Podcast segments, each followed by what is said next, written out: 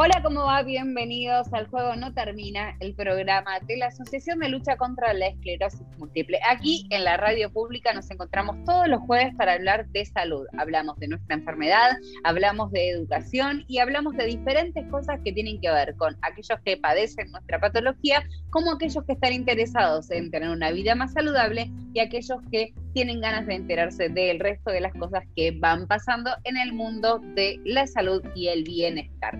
Estoy acompañada por gente muy capaz y muy macanuda y muy copada que va a empezar a trabajar a partir de ahora. ¿Cómo va Javi? Hola, ¿cómo le va? ¿Todo bien?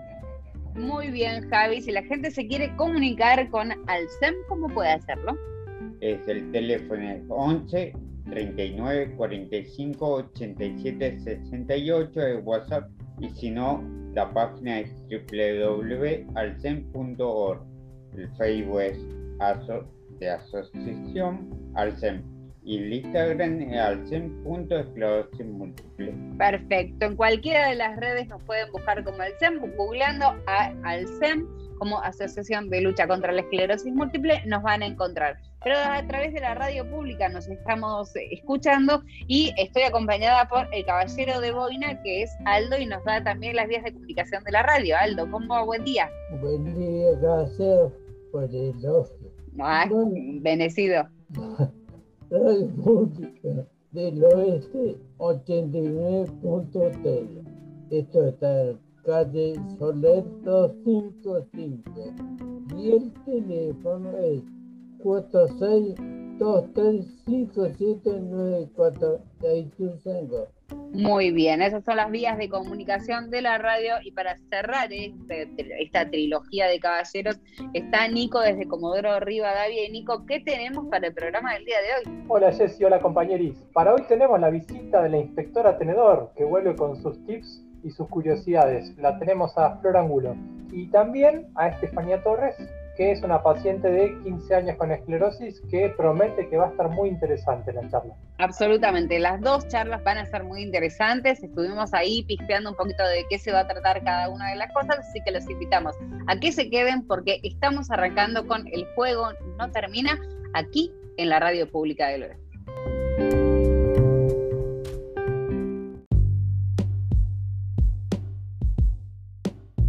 En este bloque del juego no termina, seguimos compartiendo testimonios, seguimos compartiendo y conociendo más pacientes de esclerosis múltiple que tienen historias de vida muy, pero muy interesantes. En este caso está Steffi Torres. Steffi, pues yo te corté Estefanía a Steffi. ¿Cómo te dicen? ¿Estefanía o Steffi? Perfecto.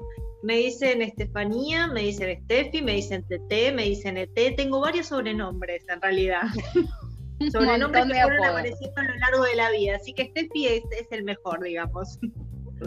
Aplica entonces, aplica. ¿Hace cuánto que estás diagnosticada? Desde el 2006, hace 15 años ya. Sí, sí, sí, sí. Fue todo ¿Cómo pareció? ¿Cuál fue el primer brote?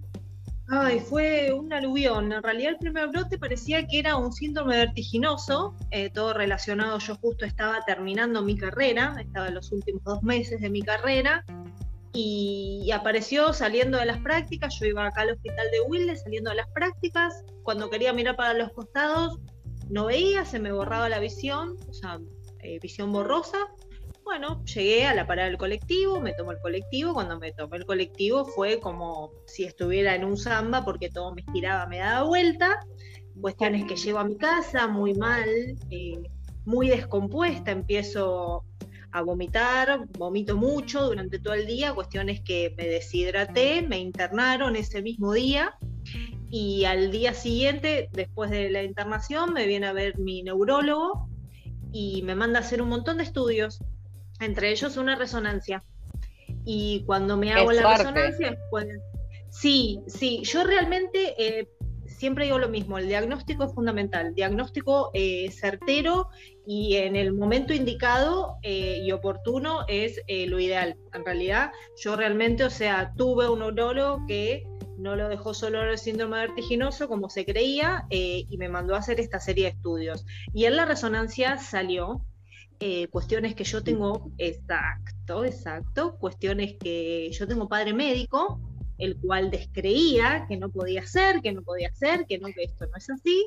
Cuestiones que el neurólogo le dijo, bueno, sí, y me mandó, bueno, me derivó con otra doctora, la doctora Zurru en su momento del hospital italiano, eh, y ella, bueno, me vio, me hizo un par de, de, estudios, pero a su vez me dijo, bueno, yo no me especializo en esto, te voy a derivar con la doctora Patruco, que ella es especialista en enfermedades desmelizantes, así que nada, siempre agradezco que la doctora haya así como caído del cielo en el momento indicado, porque si no hubiera sido por ella, eh, no sé qué hubiera pasado.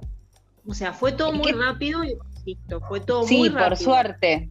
Por, suerte, porque siempre hablamos acá de, y, va a ser uno de los temas que, anticipo, que tienen que ver con, el agite, em, que es eh, lo importante y lo que lo importante que ser diagnosticado a tiempo y lo más rápido posible. ¿Qué estabas estudiando vos, Estefi? Yo, instrumentación quirúrgica. ¿Y vos crees ahora, después de tanto tiempo de paciente, que seguro que, que pasa como muchos de nosotros que nos conocemos un montón y que decís, mm", ¿vos crees que puede haber sido que por ahí que te faltaran dos meses para, para recibirte haya sido tipo un estresazo, un momento medio de de, sí, yo creo que sí. De hecho, yo lo creí al principio. Yo di, cuando, imagínate, eh, todos como pacientes hacemos algo que no tenemos que hacer, que es leer justamente los diagnósticos de los estudios. A mí mi doctora me lo prohibió eso.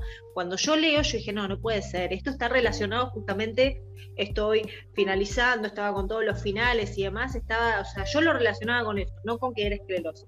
Pero sí, puede haber sido uno de los detonantes. Yo creo que sí porque anteriormente yo no había tenido ningún tipo de nada, nada, no me había aparecido nada, fue así muy de repente.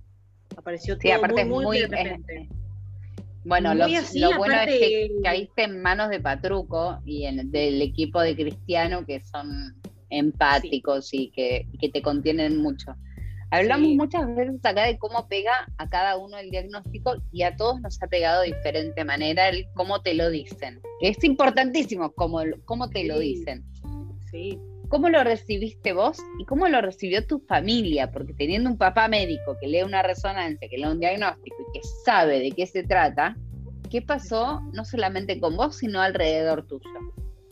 Mira, eh, fue un cimbronazo para todos. De hecho, a mí me costó como asimilarlo.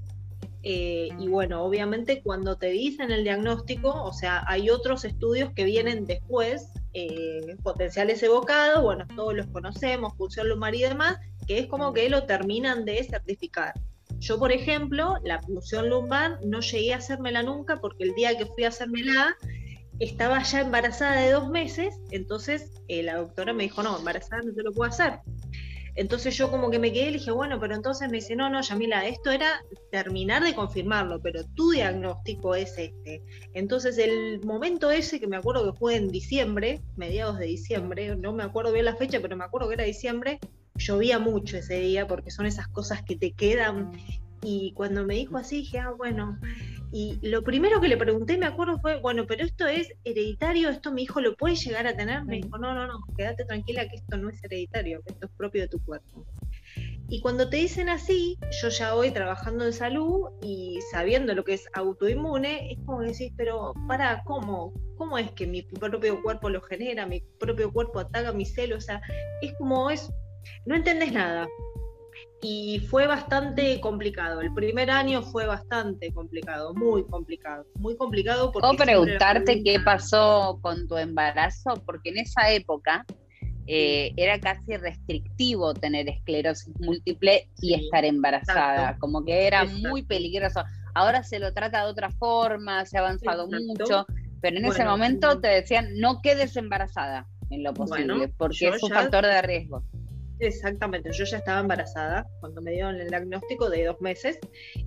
Hoy mi criatura hermosa, divina, tiene 14 y el embarazo lo llevé más que bien. De hecho, eh, insisto, mi doctora, la doctora Patruco, realmente me dejó totalmente tranquila. Me dijo, Yamila, vos estás bien, porque había sido ese brote en ese momento que los dos meses siguientes a que me diagnosticaron, lo único que a mí me había quedado era la fuerza, o sea, yo no podía escribir, los apuntes me los tenían que tomar mis compañeros porque no podía escribir, pero fue lo único. Y bueno, ella me dijo, quédate tranquila, vos estás bien, eh, vos transita tu embarazo, o sea, con toda la felicidad y la normalidad, y después de que tengas a tu hijo, o sea, nos sentamos y vemos cómo sigue todo esto. Obviamente, con los recaudos eh, suficientes, cualquier cosa que aparezca, venís, avísame, lo vemos, pero por suerte el embarazo lo transité de 10, realmente lo transité de manera espectacular, sin ningún tipo de, inconveniente y después también, hasta que apareció el ¿No tuviste? ¿no? ah, ¿y no tuviste brote inmediatamente posterior al parto? No, no, yo tuve el primer brote en el 2006 y el segundo brote en el 2012, que ahí es cuando empiezo con la medicación. Yo durante esos seis años, mi único control era cada tres meses ir al control con la neuróloga. Hacer la resonancia todos los años, potenciales evocados, estudios cognitivos, bueno, todo lo que ya sabemos, exacto. Eh, y en es el interesante. Steffi, me, resulta súper interesante porque no hay muchos casos de los que mm. vamos charlando que hayan pasado tanto tiempo sin medicación. Esto significa, implica también la responsabilidad del el médico y la empatía que genera con el paciente, es saber si realmente es necesaria una medicación o si puede bancar la enfermedad y si está controlada, no medicar de por sí o porque simplemente es un número más entre los pacientes de esclerosis múltiple que requiere una medicación. Ahora sí estás medicada. Agarraste ya las mejores medicaciones, los que agarramos las viejas, pero agarraste las más cómodas vos. Bueno, eso fue un tema también. Bueno, con respecto a lo que decís, justamente eh, la doctora lo que me decía era eso, vos estás bien, o sea, vamos a aguantar, o sea, no necesitas medicación, estás bárbara. Ahora, si vuelve a aparecer un rebrote, siempre me decía, sí, ahí sí. Hasta que, bueno, seis años después apareció uno bastante, ese sí la pasé mal. Eh, realmente ese fue, ese me asustó más que el anterior, porque ya todo el lado derecho, o sea, ya sin sensibilidad, eh, horrible, ahí sí la pasé mal porque ya era horrible, o sea, no tenés sensación, se me caía todo en las manos, o sea, todo lo que agarraba se me caía, rompí, cuánta cosa hubo en mi casa la rompía, eh, esa vez sí la pasé mal porque eh, sí, la pasé mal. Y ahí es, empecé con la medicación y cuando se habló el tema de la medicación, que dos opciones me daba la doctora, una era el interferón, las inyecciones que todos conocemos, y otro era el fingolimod, que era un medicamento relativamente nuevo, eh, en una pastilla, lo cual yo no dudé, le dije, no, yo no quiero que mi hijo, o sea, me vea pincharme todos los días, eh, la pastilla es la mejor opción, así que fui por la pastilla. Tu hijo tiene 14 años, que tienen el mismo que el mío y coincidimos en, coincidimos en un montón de cosas, un montón de cosas. ¿Cómo, cómo vive? Porque muchas cosas, mucho de lo que se habla con respecto a, la esclerosis múltiple es el tema de la maternidad. Los dejo a todos los muchachos en este momento afuera, pero si quieren preguntar, por supuesto, están aptos. Pero el ser mamá con esclerosis múltiple y acostumbrar a los hijos, acostumbrar acá al, al hijo a que tiene una mamá que está enferma pero que no vive enferma. ¿Cómo lo manejas vos para que tu hijo reciba un mensaje de una mamá que, es una mamá normal, solo que vive con una enfermedad? Exacto, pero por ser así, ellos les cuesta, les cuesta entenderlo también. Porque dicen, ¿cómo? Pero si vos estás bien, porque es lo que me dice mi hijo, creo que aparte mi hijo me lo pregunta no todos los días, pero por ejemplo cuando hablábamos de la entrevista esta la semana pasada, me dice, pero para, mamá, vos qué es lo que tenés. Entonces es volver a explicarle, es constantemente porque ellos como que todavía no entienden eso, pero no, si vos estás bien, porque les cuesta entender que como si estás bien, pero a la vez estás enferma. Cuesta, pero con las palabras adecuadas, ella la edad que tiene, aparte ya entiende un poco más, eh, yo, o sea, saco mi docencia, entonces trato de explicarle cómo es todo y ahí, bueno, él entiende y se queda. Eh, yo igualmente insisto que el primer año fue el peor porque fue muy, fue muy duro y fue el preguntarme el por qué a mí. ¿Por qué a mí? ¿Por qué a mí? Porque a mí yo soy la, la menor de cuatro hermanas, imagínate. Yo dije, ¿por qué a mí y no a una de mis hermanas? Porque eso lo pregunté también. Muy egoísta de mi parte, hoy lo pienso. ¿Por qué? Pero dije, ¿por qué? Claro, ¿por qué? ¿Por qué? Eh, de hecho, yo tuve bastantes cosas de chica, entonces es como que vine falladita, como, digo, siempre, vine falladita desde que nací. Eh, entonces, y después que pasas todo ese proceso, que es muy difícil, como decís vos, o sea, la familia es fundamental. Eh, a mi familia igual creo que yo cuando ya asimilé todo, a mi familia le costó mucho más, a mi mamá y a mi papá muchísimo más. Eh, pero, pero bueno, siempre les digo lo mismo. Si lo tengo que cargar con esto es porque lo tenía que cargar y porque lo puedo cargar y porque lo puedo sobrellevar. Si no, no lo podría, no, no estaría con esto y no lo podría sobrellevar. Eh, si yo me comparo con mis hermanas por ahí, eh, yo no sé si mis hermanas lo sobrellevarían, sí, lo digo bien, ¿no? Eh, sí, sí. Como yo, como lo sobrellevo yo. Hoy, en la actualidad, elijo mucho también el humor, porque la condición la tengo así, ¿no? O sea, mucho humor, mucho humor, si por ahí se me rompe algo, se me cae algo, me olvido de algo, ah, es la esclerosis, es la esclerosis, y siempre juego con esto. Eh, y siempre desde el humor. Y eso también es lo que hace que esto sea lo más llevadero posible, lo mejor, eh, es tomarlo así.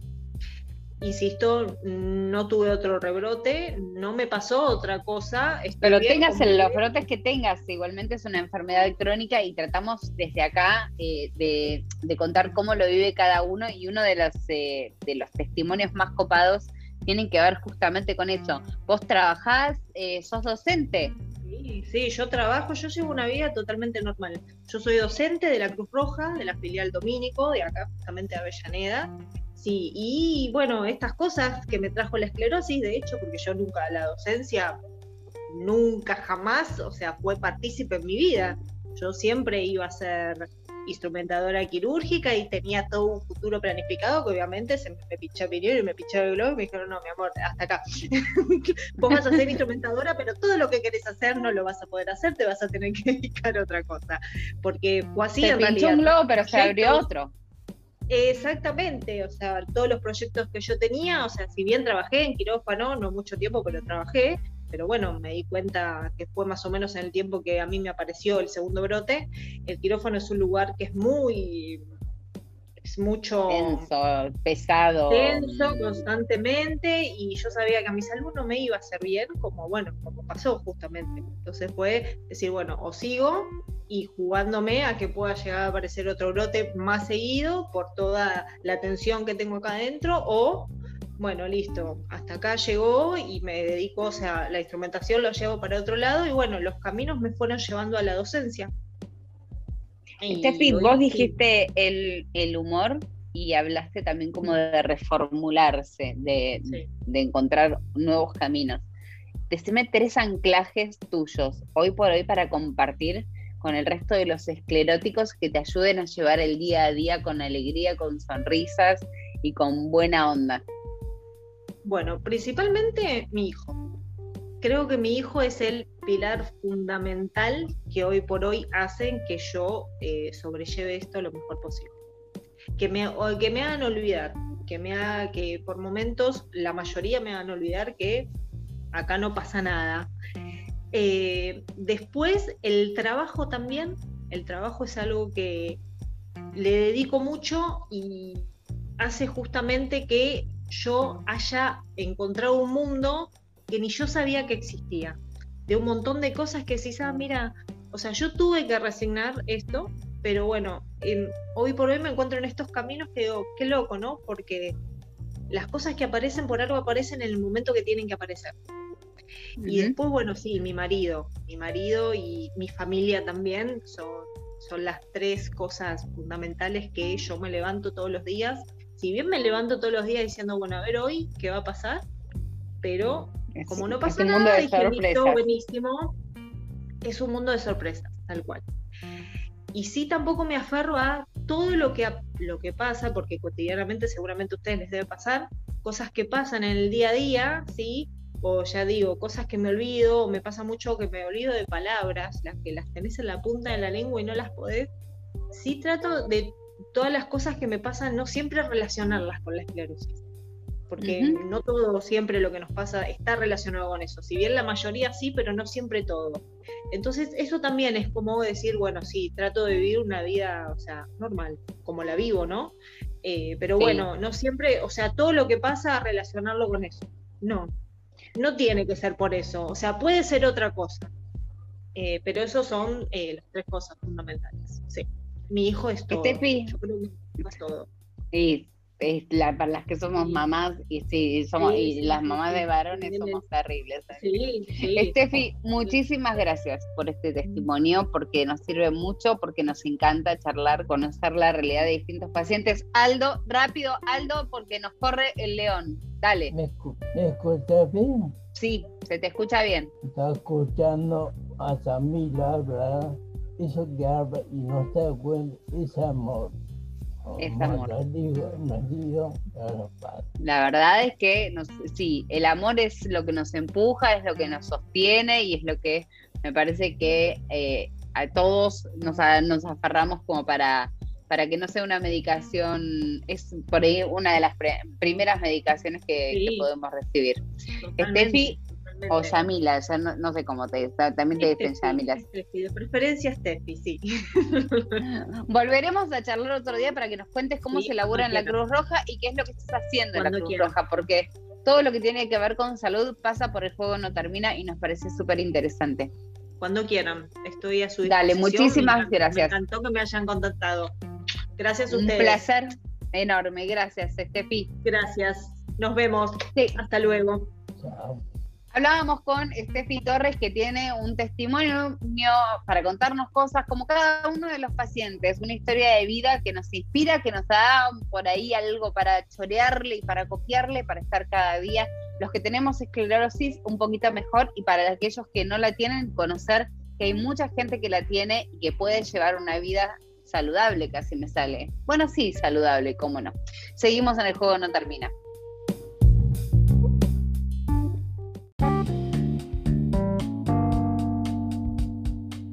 Las secciones que nos gustan muchísimo en el juego no termina es el inspector tenedor a cargo de Flor Angulo. Hola Flor, bienvenida, muchísimas gracias por volver. Hola, ¿cómo están? Bien, estoy intrigadísima con- por saber cómo viene la ley de etiquetado, porque tengo testimonio. El otro día me encontré con mis tíos y me decían que ellos comen determinadas galletitas de cereales porque son mucho más eh, light y livianas y, no te- y le dije, tiene un montón de sodio, casi se muere muerto cuando le dije que tiene un montón de sodio. ¿Cómo viene el tema de la ley de etiquetado y Bueno, de eh. información en los alimentos? Es un tema que creo que cada vez está más en auge, cada vez lo escuchamos más. El otro día estaba por la calle y vi unos carteles eh, con un dibujito de una persona tapándole los ojos, tapándose los ojos y le decían que no te tapen los ojos y ejemplos de, de estas leyendas que, que bueno, eh, está genial que la sociedad se esté involucrando tanto, ¿no? Porque no se suele ver tanto empuje desde la sociedad para una ley de- en cuanto a la alimentación. Entonces está genial que todos nos involucremos y hagamos fuerza para que esto salga, si va a ser un bien común y nos va a ayudar a lo que digo siempre, finalmente poder tomar la decisión correcta de lo que estamos buscando. Por ejemplo, en este ejemplo que nos comentabas de tu familia, que elige un producto por una cosa, pero desestabiliza. Las galletitas de cereales, ¿te acordás de las galletitas, las famosas galletitas de cereales que se supone que son súper light, son súper livianas y están llenas de sodio? Si te Bueno, tengo que preguntar de elementos, ponele un alimento que vos digas, este alimento es tan tramposo, chicos, es tan tramposo, es tan mentiroso, que es el primero que te indigne y que se te venga a la cabeza, ¿cuál es? A ver, lo primero que se me viene son todos los productos verdes, que esto me parece que ya lo hablamos, que uno asocia el producto verde con un producto dietético y sin embargo no es dietético, es light, está reducido, no significa que no tenga azúcar. No es que al ser verde, listo, lo como sin culpa, sino Claro. que está reducido contra el producto regular. Y otra cosa importante para la gente vegana, que muchas veces no consumen carne, pero consumen galletitas, calditos y un montón de productos que si leen en los ingredientes tienen grasa animal o eh, huesos o algún derivado animal. Entonces eso para mí capaz son los productos más engañosos, de decirlo de alguna forma, en realidad no están produciendo engaño porque es eh, un delito comercializar un producto que induzca engaño, va en contra de la legislación argentina pero sí son técnicas de marketing que si bien no provocan un engaño, en el colectivo de nuestros pensamientos creemos una cosa que no lo es, y no porque nos estén engañando, sino por desconocimiento.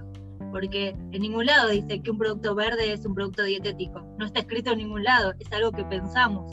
o que un caldito de verdura, por ser de verdura, no puede tener un derivado animal. Es algo que creemos nosotros. Y los No, calditos el son rótulo. como veneno, ¿no? Los calditos Y son los como calditos tienen muchos aditivos, sí. Si queremos hacer una dieta más natural, y los calditos, conviene hacer un caldo con verduras reales y no comprar un caldito procesado. Depende. Hay- También es muy práctico. Hay gente que capaz se cuida en otras cosas y poner un caldito lo usan en pocas cantidades no es que les va a hacer mal. Pero sí todo lo que se consume en exceso, ahí vienen los problemas. Pero los calditos tienen mucho sodio también. Y bueno, ahora volviendo un poco al etiquetado frontal.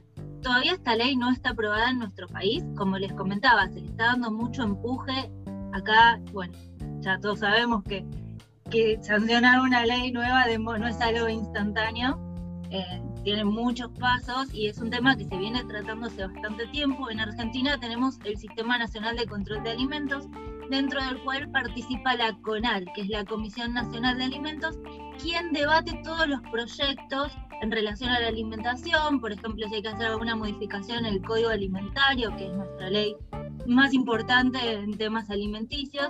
Entonces es un tema que se viene tratando y debatiendo hace mucho tiempo. Esto está avanzando, ya tiene media aprobación del Senado. Ahora, si mal no, no recuerdo, está en la Cámara de Diputados, tienen que aprobarlo también y recién ahí se oficializa, va al Poder Ejecutivo para que se haga el decreto reglamentario, recién ahí va, va, va a ser formal, va a estar aplicado la legislación de nuestro país. Un poquito, a ver, esto fue un poco la introducción, eh, no soy abogada, pero como estoy en este tema, trato de seguir el caminito que va sur- sufriendo esta ley porque en mi trabajo finalmente me afecta. Si bien todavía no está definido que esto va a ser así, el proyecto de ley lo que dice y lo que indica es que se van a resaltar estos nutrientes, azúcares, sodio, grasas saturadas, grasas totales y calorías.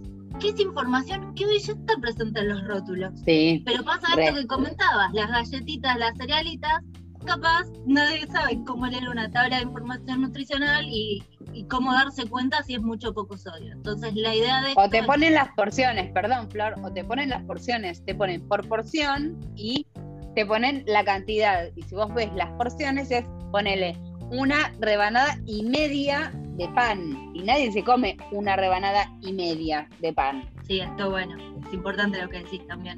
Son medidas caseras, las porciones están definidas, no es que cada uno pone lo que quiere, sino que ya está definida en el código. Tiene que estar tanto en mililitros o gramos y reflejado en la medida casera para que las personas lo entendamos, porque si veo 100 gramos, que tengo que tener una balanza. Entonces, ¿cuánto corresponde 100 gramos? Una cucharada, dos cucharadas. Claro, Sí, pero, por, pero bueno. por eso, pero, pero te ponen Hay que una saber, rebanada hay que saber interpretar. es raro. Sí, Ese es medio engañoso también. Bueno, por eso es tan importante eh, que esta nueva ley de etiquetados, que, que prontamente la tendremos, eh, se basa en eso, en unos octágonos que van a estar en la cara frontal y que van a advertir de forma clara a los consumidores el exceso de los nutrientes que podrían llegar a tener un perjuicio en nuestra salud. Por ejemplo, la fibra no está acá, porque en general suele ser algo, nu- algo bueno. Obviamente, repito, todo en exceso es malo, pero no es lo mismo consumir fibra que consumir sodio, y más que hay personas hipertensas o personas que, un sector de la población que tiene que cuidarse más frente a ciertos nutrientes.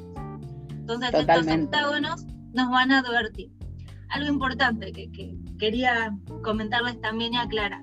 Una vez que esta ley se oficializa y se publica en boletín oficial, hay un plazo de adecuación. Imagínense que hoy todos los proveedores de todos los productos, de todo lo que se comercializa en el país ya tiene packaging impreso y no se imprimen dos o tres envases, se imprimen No, no. miles. Entonces, si bien esta ley se oficial, cuando se oficializa, no es que instantáneamente lo vamos a ver reflejado en el mercado. En general hay un tiempo de adecuación bastante extenso. Se hablaba de 180 días, si no me equivoco, que son seis meses, de seis hasta un año, dependiendo si es una pyme o una multinacional, porque el grado de, venta y de renovación de este packaging, de reimpresión, es mucho más rápido. Entonces yo creo que una vez que, como les digo, esto se oficialice y se publique, los proveedores van a tener que empezar a imprimir con estas nuevas, eh, con estos nuevos requerimientos lo vamos a empezar a, a ver en los mercados, pero recién va a estar instalado en el país en uno o dos años. Sí, totalmente, nos va a llevar tiempo. En otros países, y desde mi sobrino llegó a México hace ponle menos de un año, estaba horrorizado, tiene 15 años. Decía, no puedo comer nada porque está todo, está todo señalizado exceso de azúcar, exceso de calorías, exceso de grasa. No puedo comer nada, tía, me decía, no puedo, al final no se puede comer nada acá. No, y en realidad sí se puede comer, solo que a conciencia. Eh, Flor, muchísimas gracias. ¿Algo te queda ahí picando o podemos cerrar para después retomar en la próxima columna a ver cómo sigue esto? Si querés sumo un puntito más que habla también de este proyecto de ley, que es que todos estos productos que tengan una de estas advertencias no van a poder llevar, por ejemplo, si es un producto infantil, no van a poder llevar dibujos, eh, por ejemplo, el tigre tan conocido o algún otro animalito que anda dando vueltas, como que van a ser productos marketineramente eh, no, no, tan llamativos. Eh, y tampoco se van a hacer, no se van a poder hacer publicidades, un poco lo que pasa con el tema del cigarrillo, lo que pasó en su momento, que se acotó un montón. el único que se salva es Chavechito, después el resto van a terminar desapareciendo todos. Van a terminar desapareciendo o van a tener que reinventarse de alguna forma. Bueno, no, no se van a poder entregar muestras gratis, no van a poder estar acompañados con obsequios, nada que incentive el consumo de estos productos. Está bueno, la verdad es que vos, es todo un equilibrio que tenemos que tener en nuestra alimentación, siempre hago foco en eso, no es dejar de comer todo a partir de ahora solo lechuga, sino tener la libertad y, los conocimientos para armar nuestra dieta. Comer un producto exceso en grasa, ok, entonces a la noche como trato de evitar las grasas, porque ya sé que consumí en exceso, e ir armándonos y, bueno. Equilibrando. Nico. Hola Flor, Nico acá. Tenía la consulta, ¿viste eh, cuando se aplique la ley esta, ¿tenés idea si hay alguna campaña de concientización o de información para saber qué consecuencias tiene consumir grasa saturada o, azúcares?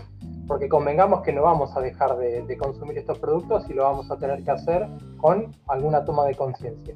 ¿Tenés idea si hay alguna campaña para informarnos eh, y capacitarnos? Mira, formalmente que algún organismo público haga alguna campaña especial por esto que decís, yo no estoy al tanto, son temas que igualmente se tratan bastante, hay muchas redes sociales que dan este tipo de información, suele haber cursos, capaz las autoridades... La, ley no contempla... ¿Cómo? Perdón, la, la ley no contempla que haya una puesta en funcionamiento acompañada de capacitación. Digo, la ley misma. Mm, Más allá de que después por... No, la ley misma no, no hace referencia a capacitaciones, sí es, eh, es responsabilidad de los organismos promover y promulgar esto. Pero no es que la, la, sociedad está obligada a hacer ningún tipo de capacitación o los proveedores están obligados a hacer algún tipo de capacitación. Sí, siempre que uno entra a las páginas oficiales de los organismos y buscan información sobre ciertos temas van a encontrar, pero va a depender más de la voluntad de uno por interiorizarse en este tipo de temas. Totalmente. Y respondí a tu pregunta. Sí, sí, sí, gracias. Flor, muchísimas gracias. Como siempre, nos quedan un montón de cosas en el tintero y una de ellas te la voy a dejar en la olla. Mira, así que en la olla me puse creativa. ¿Podemos para la próxima columna hacer un reemplazo? Vamos a hacer un reemplazo de esta galletita se puede reemplazar por tal otra cosa. Tratar de buscar la vuelta de, eh, de todo lo engañoso que tiene este paquete. Bueno, busquemos con qué lo podemos reemplazar de forma natural. Ok, me gusta. Desafío, desafío te dejo para, para que lo pienses tranquila. Muchísimas gracias, Flor. Gracias. Ahí teníamos a nuestro eh, inspector tenedor, un lujazo tener a Florencia Angulo aquí en el juego no termina. Aprendemos mucho para saber no lo que no tenemos que comer, sino cómo aprender a ser responsables de nuestra alimentación, que tiene que ver un poco con todo también, porque aquello que dime lo que comes y te diré quién eres, decía un filósofo por ahí, y un poco de eso también para nosotros que alimentamos nuestro cerebro cotidianamente, hay. Continuamos aquí en el juego no termina.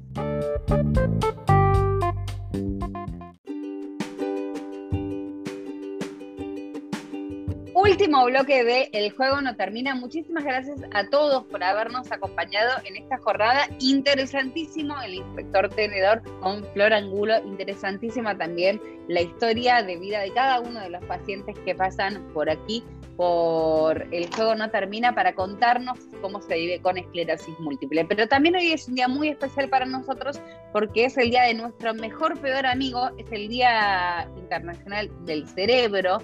Así que nosotros lo vamos a estar no celebrando, no sé si la palabra es celebrando, pero vamos a estar charlando durante la tarde de hoy haciendo un Instagram Live con la doctora Débora Nadur y con la doctora Verónica eh, y en el Instagram de Alcem, que lo decía Javi al principio del programa, que es alcem.esclerosis múltiple, a las 6 de la tarde van a estar charlando conmigo y vamos a encararlo desde cómo podemos tener un cerebro más saludable, porque así como Flor decía, hablaba acerca de la alimentación, también cómo nos alimentamos, cómo nos cuidamos y qué cosas hacemos para tener un cerebro más saludable es muy, muy importante. Así que hoy es el día del cerebro. Para los escleróticos, para los sanos, para todos aquellos que tengan alguna patología por la zona de la cesera, bueno, atentos porque va a haber cosas. A las 6 de la tarde, Instagram Live conmigo y con las eh, doctoras Débora Nadur y Verónica Tachuk. No se lo pierdan en el Instagram de Alcem. Señores, ha sido un lujo compartir este programa con ustedes. Chao, Waldo. Muchísimas gracias. Muy buena semana. Nos vemos. La pasé bien a todos. Muchísimas gracias. A todos se escuchan, gracias. Es verdad. Javi, gracias. Bueno, chao. Y bueno, gracias por dejarnos entrar a los oyentes y a cuidarse un poquito más, que estamos pronto a la salida. Dale con cuidarse, gracias. La, semana pasada me acordé de vos que era gracias por cuidarse y yo me terminé contagiando. Así que eh, sigan el consejo de Javi, que tiene razón y que cuidarse. Nico, abrigarse, ¿no? Chao equipo, chao audiencia, sí, cuellito polar, abrigarse bien.